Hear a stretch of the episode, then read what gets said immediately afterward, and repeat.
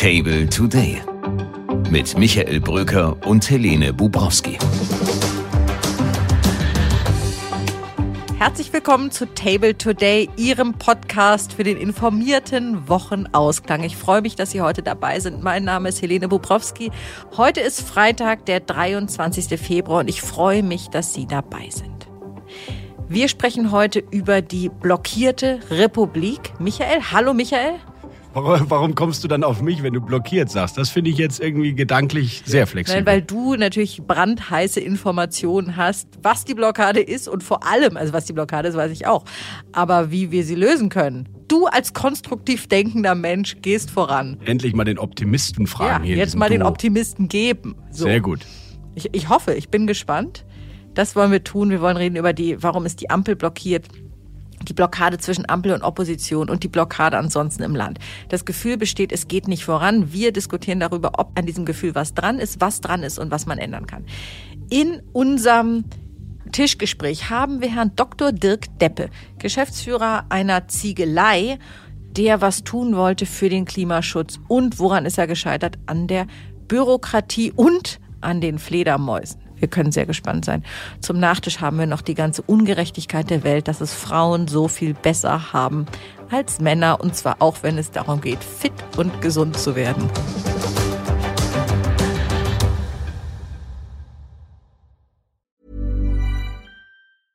Hey, I'm Ryan Reynolds. Recently, I asked Mint Mobile's legal team if big wireless companies are allowed to raise prices due to inflation. They said yes. And then when I asked if raising prices technically violates those onerous two year contracts, they said, What the f are you talking about, you insane Hollywood ass?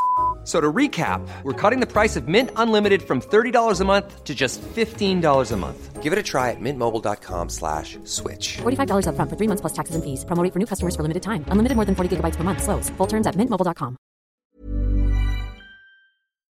Michael, Mittwochabend war Vermittlungsausschuss, das Wachstumschancengesetz, das doch schon seit über einem halben Jahr ganz dringend kommen muss, sagt jedenfalls die Wirtschaft ist nun durch den Vermittlungsausschuss durch mit einem relativ knappen Ergebnis 17 zu 15 kommt es aber in deutlich abgespeckter Form. Ist das nicht zumindest ein kleiner Bruch durch den Damm, der den Fortschritt in diesem Land hemmt? Ja, im Ergebnis sind jetzt Entlastungen für die deutsche Wirtschaft von ungefähr drei Milliarden Euro, davon finanziert 1,5 durch den Bund, ausgereicht worden. Es waren mal neun Milliarden Euro im Spiel. Es geht eigentlich darum, dieses fast schrumpfende Land irgendwo mal wieder ins Mittelfeld der europäischen Volkswirtschaften zu bringen.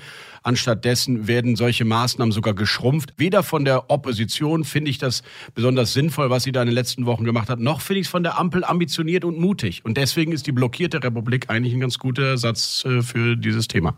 Jedenfalls ist es Ausbremsen des Wachstumschancengesetzes. Also das Ausbremsen der Chance ist natürlich paradigmatisch für die Gesamtsituation. So könnte man es sehen. In der Tat, ich verstehe auch nicht die Rolle der Union, die sich doch aufschwingen wollte als große Fürsprecherin der Wirtschaft, als Blockadelöserin. Und jetzt ist sie selber am Blockieren und muss sich vom Bundeswirtschaftsminister vorhalten lassen, eine Voodoo-Politik in diesem Kernbereich zu machen. Ja, und es scheint auch nicht besser zu werden, Helene, denn Friedrich Merz hat seine AG-Sprecher und AG-Vorsitzenden wohl angewiesen, dass es keinerlei Zustimmung mehr zu Initiativen der Ampel geben soll oder sie zumindest vorher über seinen Schreibtisch laufen müssen. Also die Blockade zwischen Opposition und Koalition, die ist vielleicht systemimmanent, aber in so einer Krise wünschte man sich schon mal ein gemeinsames, großes Projekt, damit wir hier vorwärts kommen. Genau, und da finde ich auch, muss man unterscheiden, weil ja immer die Angst aller Parteien ist, ein Einheitsbrei zu sein, sodass die AfD die einzige Alternative ist. Darum geht es aber gar nicht. Es geht ja nicht um programmatische Angleichung und das Nivellieren von Unterschieden, sondern es geht darum, deutlich zu machen, dass man in der Krise, wenn es überall brennt, zusammensteht und gemeinsam eine Lösung findet. Das Wesen des Kompromisses ist, dass man zwar bei seiner Überzeugung bleibt, aber um die Blockade, sind wir wieder bei dem äh, Wort, zu lösen, einen Schritt macht. Und das erwartet man in diesen Tagen auch von der Opposition, auch von der Regierung. Und innerhalb der Ampel ist es ja auch nicht besser, Helene. Ja, in der Tat.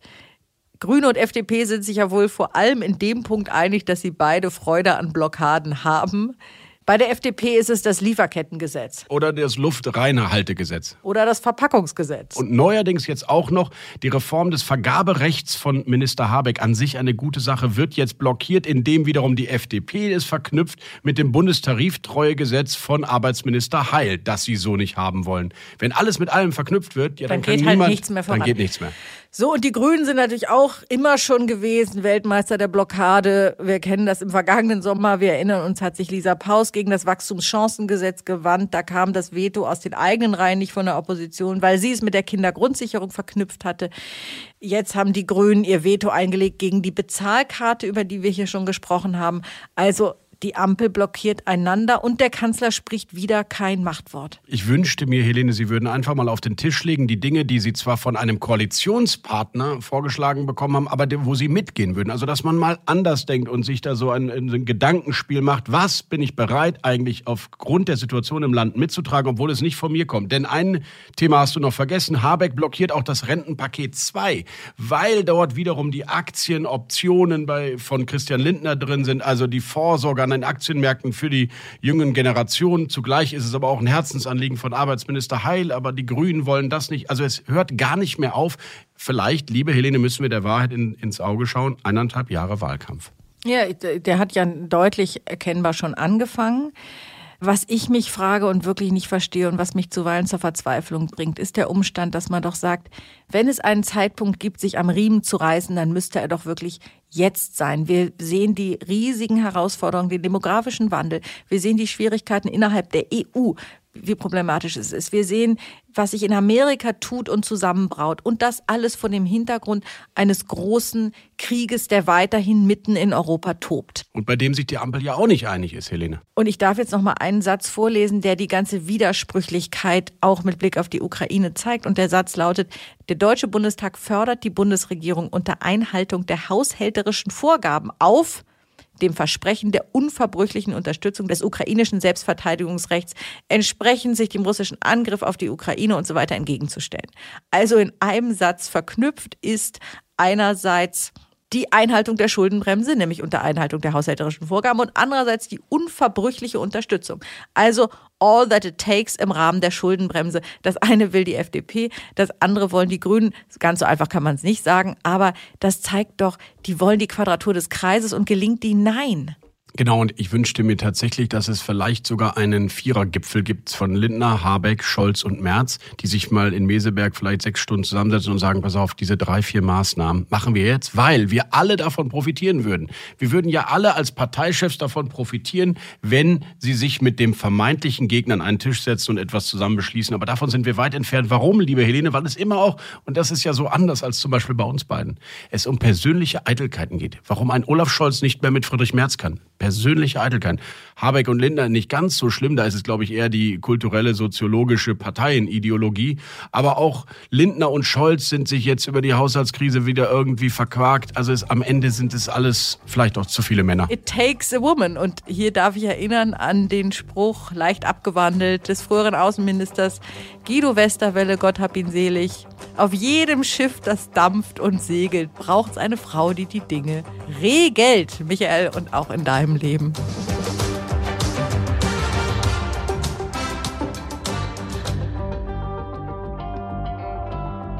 Für unser Tischgespräch gehen wir jetzt ganz in den Westen der Republik, in das schöne Örtchen Ölsen. Und dort sitzt der Unternehmer Dirk Deppe und möchte gerne energieautark sein und kann es nicht. Und das erklärt er jetzt im Gespräch Michael Brücker.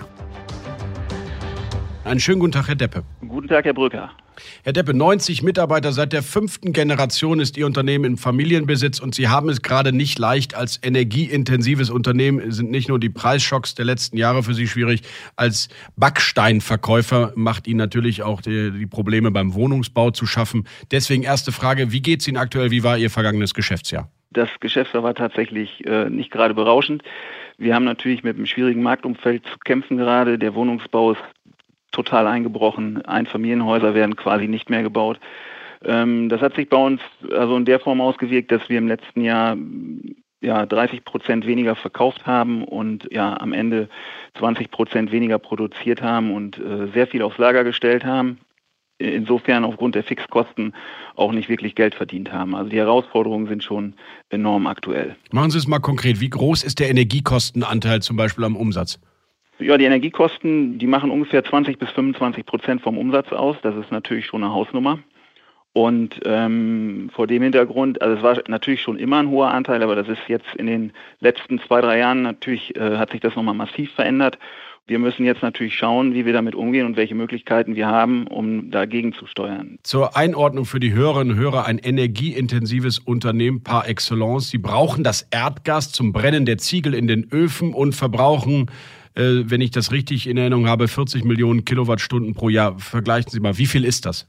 Ja, 40 Millionen Kilowattstunden Erdgas zu brennen ist richtig und das, wenn man das mal in Relation setzt, dann entspricht das ungefähr 2000 vierköpfigen Einfamilienhaushalten, die dann irgendwie einen Verbrauch von ungefähr 20.000 Kilowattstunden pro Jahr haben. Also Sie sind abhängig von Energie und haben deswegen die Idee gehabt, als Unternehmen sich autark zu machen, eigene grüne Energiequellen zu erschließen für den Bedarf, den Sie im Unternehmen haben. Habe ich das richtig verstanden?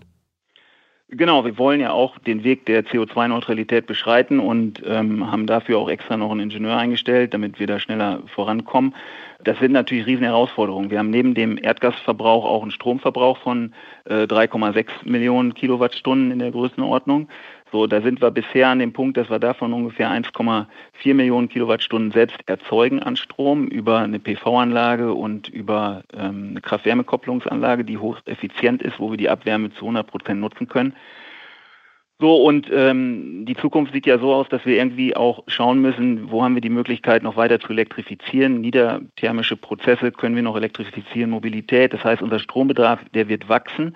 Wir werden versuchen zu kompensieren, die Primärenergie, also den Erdgasverbrauch auch teilweise zu elektrifizieren.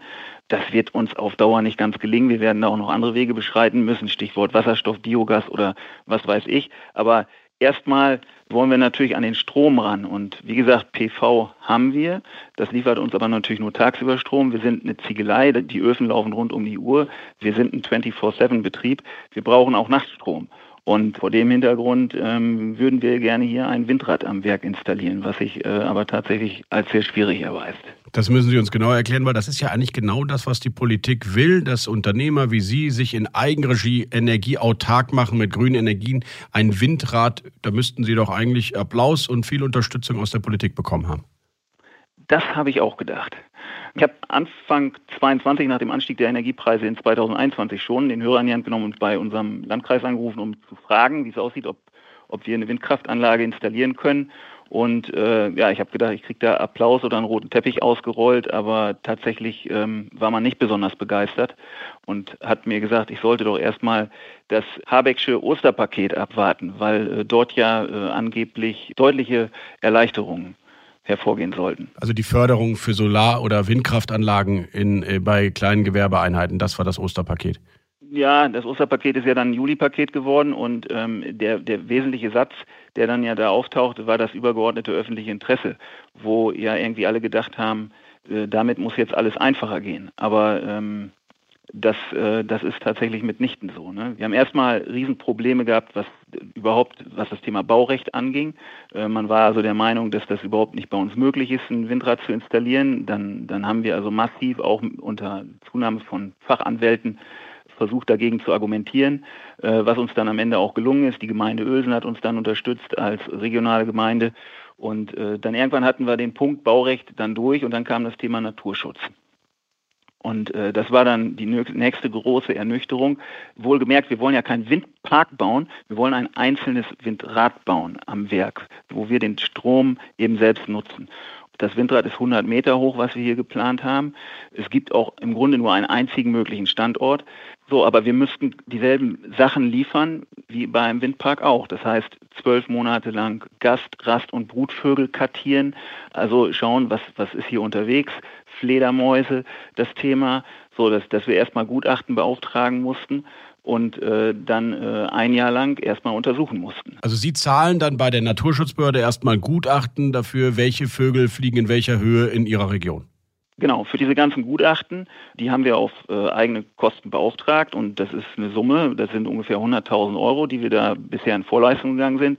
Ja, und die große Ernüchterung, die folgte im Grunde jetzt ein Jahr später oder ein knappes Jahr später, äh, Mitte Januar, äh, haben, ist uns das Fledermausgutachten zugegangen und in diesem Fledermausgutachten, ja, da steht äh, äh, als Empfehlung drin, dass wir doch unser Windrad in den Monaten März bis November von Sonnen Untergang bis Sonnenaufgang abschalten sollen, damit wir äh, keine Fledermäuse töten.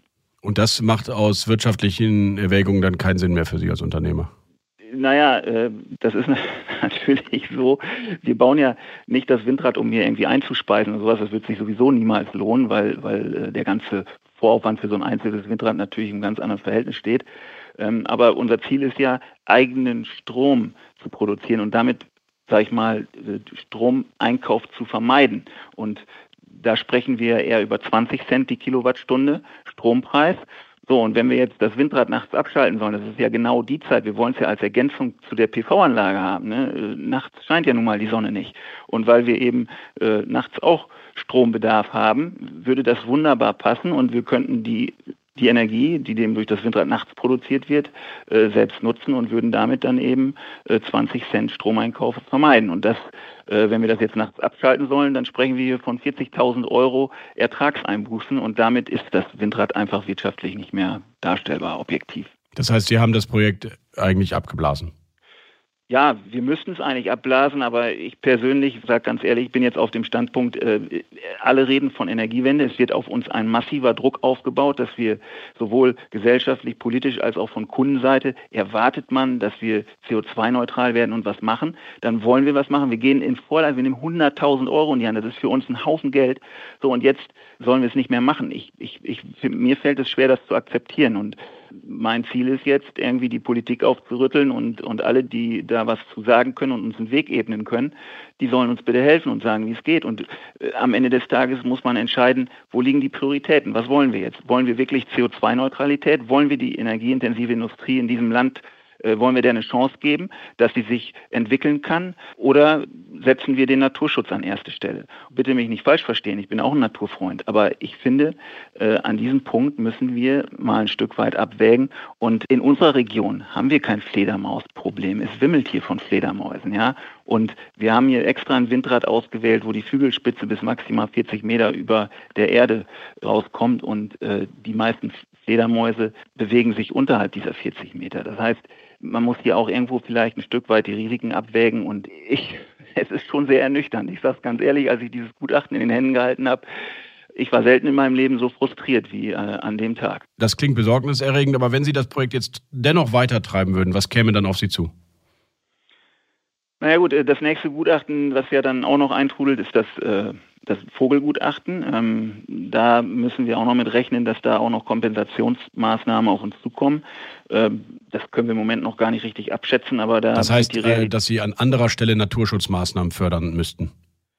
Ja, genau. Man, es geht im Grunde darum, wenn, wenn jetzt irgendwelche Vogelarten durch das Windrad äh, beeinträchtigt werden, da gibt es dann eben Maßnahmen, die man vornehmen muss, um das an anderer Stelle zu kompensieren. Und da können, sage ich mal, nochmal irgendwie Kosten in der Größenordnung 50 bis 250.000 Euro auf uns zukommen. Ne?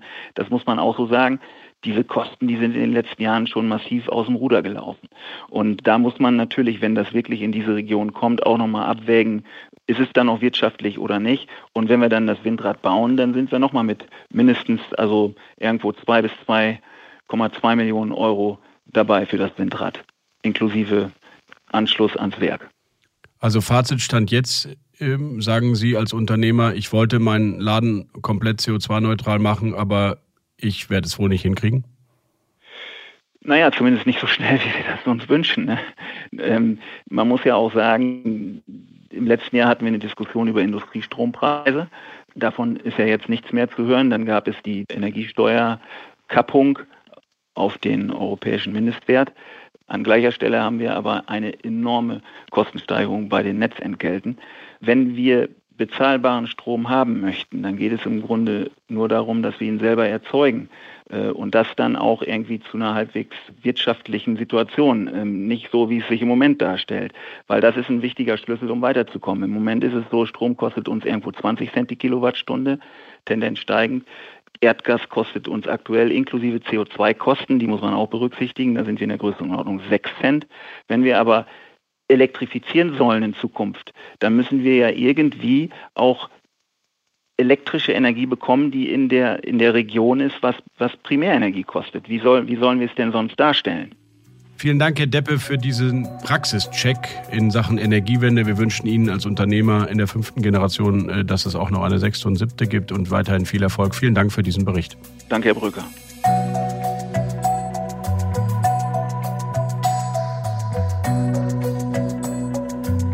Zum Nachtisch haben wir passend zur Fastenzeit heute nichts Süßes, sondern etwas Sportliches. Und es sind gute Nachrichten, insbesondere für die Frauen, von denen wir schon gesagt haben, dass sie diejenigen sind, die so wichtige Aufgaben haben, wie die Schiffe in dieser Republik zu lenken und die Dammbrüche zu organisieren. Jedenfalls die Dammbrüche, die die Blockaden lösen. Und nun hat eine Studie aus Großbritannien ergeben, dass sich Sport für Frauen noch viel mehr lohnt als für Männer. 400.000 Erwachsene wurden in einem Zeitraum von 20 Jahren untersucht. Und das Ergebnis ist völlig klar. Frauen, die Sport treiben, senken das Risiko, an einer Erkrankung zu sterben, um 24 Prozent gegenüber Frauen, die nicht regelmäßig Sport treiben. Bei Männern ist dieser Unterschied nur 15 Prozent. Das heißt, auch Männern rate ich natürlich aktiv zu bleiben. Aber für Frauen ist der Nutzen einfach noch ein bisschen größer. Und das ist die schöne Nachricht des Tages. Also gehen Sie am Wochenende joggen, gehen Sie raus in die Natur, lassen Sie sich vom Regen nicht irritieren. Das ist nämlich egal. Gute Laune macht es sowieso. Vielleicht gehen Sie auch, weiß ich nicht, schon rudern oder anderes. Viel Spaß dabei. Vielleicht hören Sie unseren Podcast sogar, während Sie Sport machen. Auch das ist schön. Dafür machen wir demnächst auch mal wieder einen Song am Ende. Das ist jetzt schon versprochen. Sie können uns übers Wochenende auch gerne Kommentare schreiben unter der bekannten Adresse chefredaktion at table.media. Und wir sind am Montag morgens um sechs wieder für Sie da und freuen uns darauf und wünschen jetzt ein schönes Wochenende. Ihre Helene Bobrowski. Table Today mit Michael Bröker und Helene Bubrowski.